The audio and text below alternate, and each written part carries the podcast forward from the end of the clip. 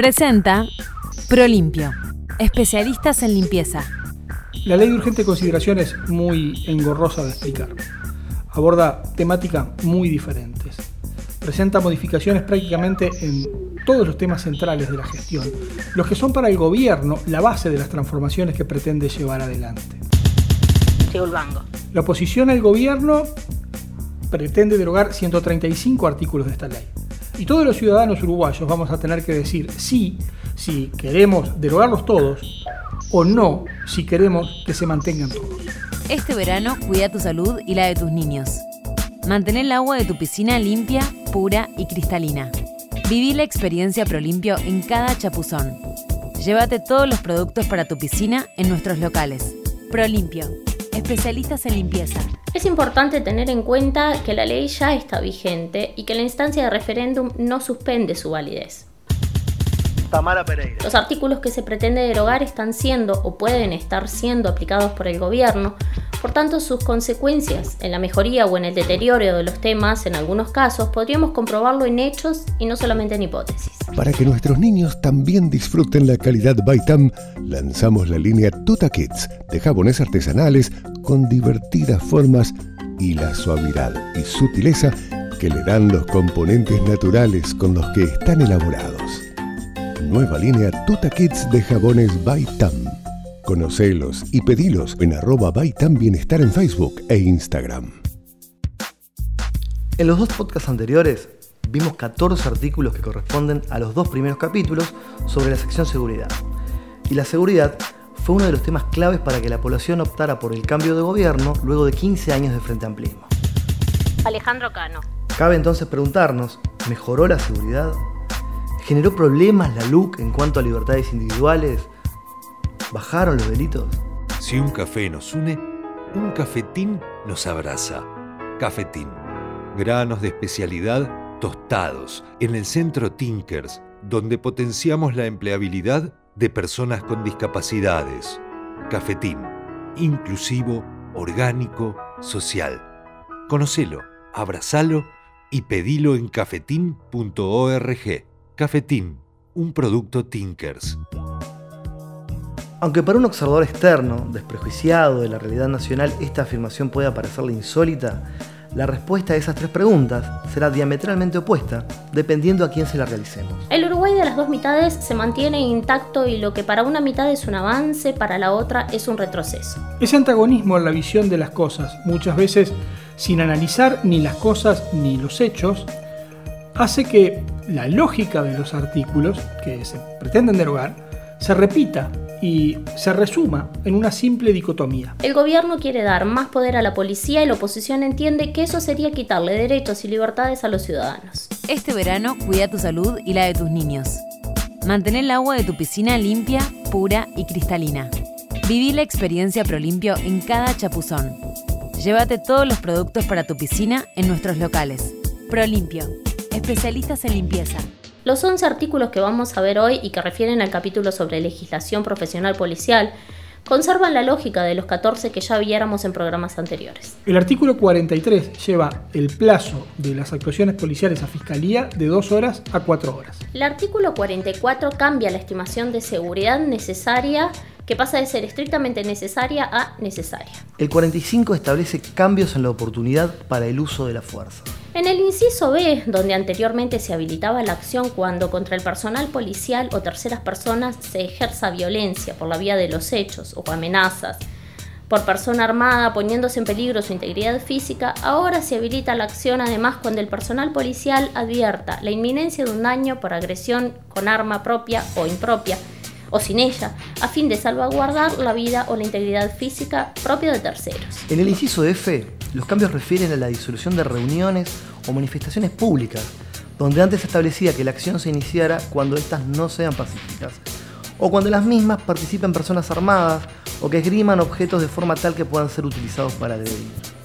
Ahora, en cambio, la acción se puede realizar cuando estas manifestaciones perturben gravemente el orden público, cuando no sean pacíficas, cuanto en las mismas participen personas que porten armas propias o impropias o que exterioricen conductas violentas. Este artículo introduce un cambio más, para sus críticos uno de los más trascendentes, y es que elimina el hecho de que el uso de las armas de fuego se rija estrictamente por los artículos 22 y 23 de la Ley 18.315 y que todos los puntos mencionados deberán ser protocolizados definiendo el alcance de sus términos por vía de la reglamentación.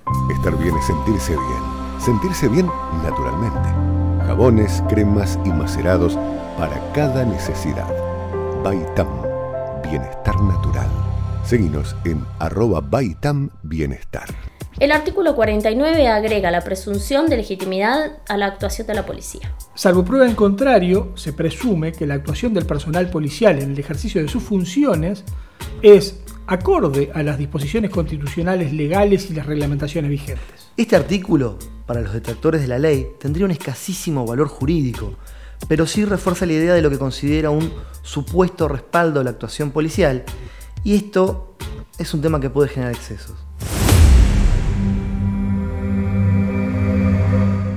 El artículo 50 habla del deber de identificarse. Y el primer cambio que introduce es establecer que toda persona tiene el deber de identificarse ante la solicitud policial, hecho que antes se exigía en el marco de procedimientos que tienen por objeto la detención de personas requeridas o fugadas.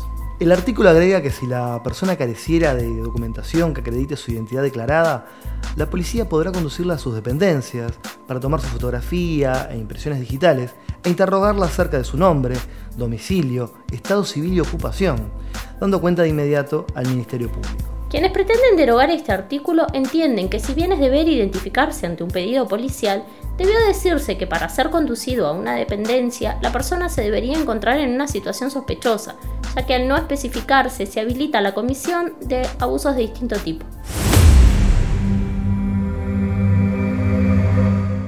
El artículo 51 agrega la posibilidad de realizar registros personales no solamente cuando existe flagrante actividad delictiva de la persona, sino también a quienes se hallaren legalmente detenidos o de quien exista indicio de que haya cometido, intentado cometer o se disponga a cometer un delito. El artículo 52 introduce cambios en la redacción de las causas sobre las cuales se puede realizar la conducción policial de las personas eventualmente implicadas. Estas causas son nuevamente objetadas por quienes quieren derogar estos artículos por generar más recortes de derechos y libertades. Los cambios establecidos hacen que una persona pueda ser conducida a dependencias policiales ya no por la existencia de motivos suficientes y fundados sobre su responsabilidad en un hecho con apariencia delictiva recientemente acaecido, sino que por uno acaecido en cualquier tiempo y mediando simples indicios. Además se le confiere la facultad al policía de detener y conducir por la fuerza a quien se niegue a ser conducido, derogándose lo establecido anteriormente respecto a que la policía no puede detener a ninguna persona ni testigos aun cuando se nieguen a concurrir voluntariamente a la dependencia policial sin la correspondiente orden del juez. Si un café nos une, un cafetín nos abraza. Cafetín. Granos de especialidad tostados en el centro Tinkers, donde potenciamos la empleabilidad de personas con discapacidades. Cafetín. Inclusivo, orgánico, social. Conocelo, abrazalo y pedilo en cafetín.org. Cafetín, un producto Tinkers. El artículo 56 crea la Dirección Nacional de Política de Género, cuyo director será designado por el Poder Ejecutivo como un cargo de particular confianza. Las críticas a este artículo se fundan en que las políticas de género se encapsulan en una única dirección desvinculando el resto de las jefaturas y direcciones.